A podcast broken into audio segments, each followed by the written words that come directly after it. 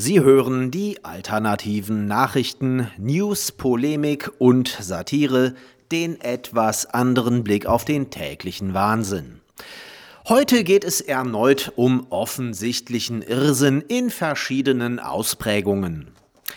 Zweierlei Maß.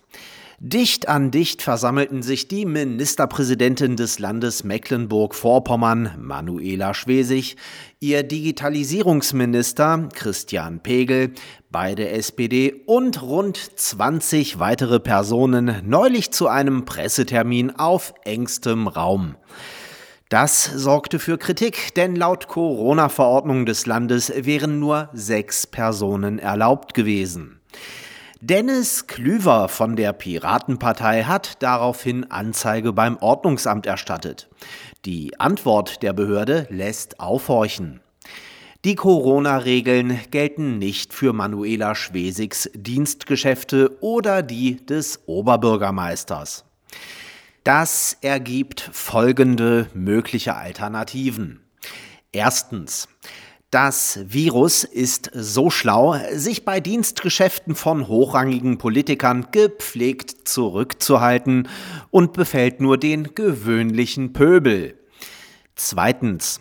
Hochrangige Politiker, insbesondere die durch eine Krebstherapie gesundheitlich sicher noch angeschlagene Frau Schwesig, begeben sich für lapidare Pressetermine aufopferungsvoll in akute Lebensgefahr. Drittens. Wir werden komplett verarscht und Corona ist gar kein so hochgefährliches Killervirus, wie uns seit einem Jahr vorgemacht wird. Viertens. Wir werden komplett verarscht und die Maßnahmen sind völliger Schwachsinn. Fünftens. Wir leben in einem Unrechtsstaat, wo nicht gleiches Recht für alle gilt. Nochmal Schwesig. Die Küstenbarbie twitterte vorgestern, Zitat, es kann nicht sein, dass die Bundesregierung Urlaub auf Mallorca ermöglicht und gleichzeitig kein Urlaub im eigenen Bundesland möglich ist. Darüber werden wir mit der Bundesregierung reden müssen. Zitat Ende. Wir hatten es oben bereits im Nebensatz erwähnt. Manuela Schwesig ist in der SPD. Dieselbe Partei stellt zusammen mit der CDU die Bundesregierung. Will Frau Schwesig nun ein Selbstgespräch führen? Oder ist bei ihr der geistige Zerfall bereits so weit fortgeschritten, dass sie es problemlos schafft, gleichzeitig Teil der Regierung zu sein und der Regierung Vollversagen vorzuwerfen? Fragen über Fragen. España ole.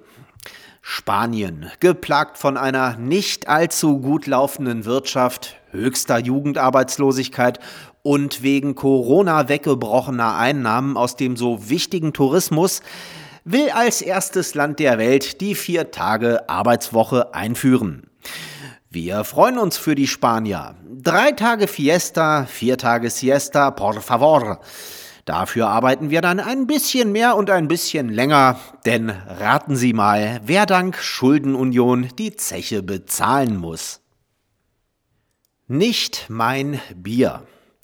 Dass Firmen oder Kombinate sich wie politische Aktivisten geben und in ihrer Reklame Gegner der Regierungspolitik verhöhnen, ist eigentlich eher ein Merkmal totalitärer und autoritärer Regime. Da scheinen wir wohl inzwischen angekommen zu sein. Die Brauerei Oettinger verhöhnt in ihrer aktuellen Werbung Regierungskritiker mit dem Slogan Bier trinken ist besser als Quarkreden oder Querdenken. Okay, auch wir würden lieber Bier trinken statt Quarkreden. Aber wann fängt man bei Oettinger an, statt Quark zu reden, richtiges Bier zu brauen? Sie hörten die alternativen Nachrichten, Zusammenstellung und Redaktion, die Stahlfeder. Am Mikrofon verabschiedet sich Martin Mocharski.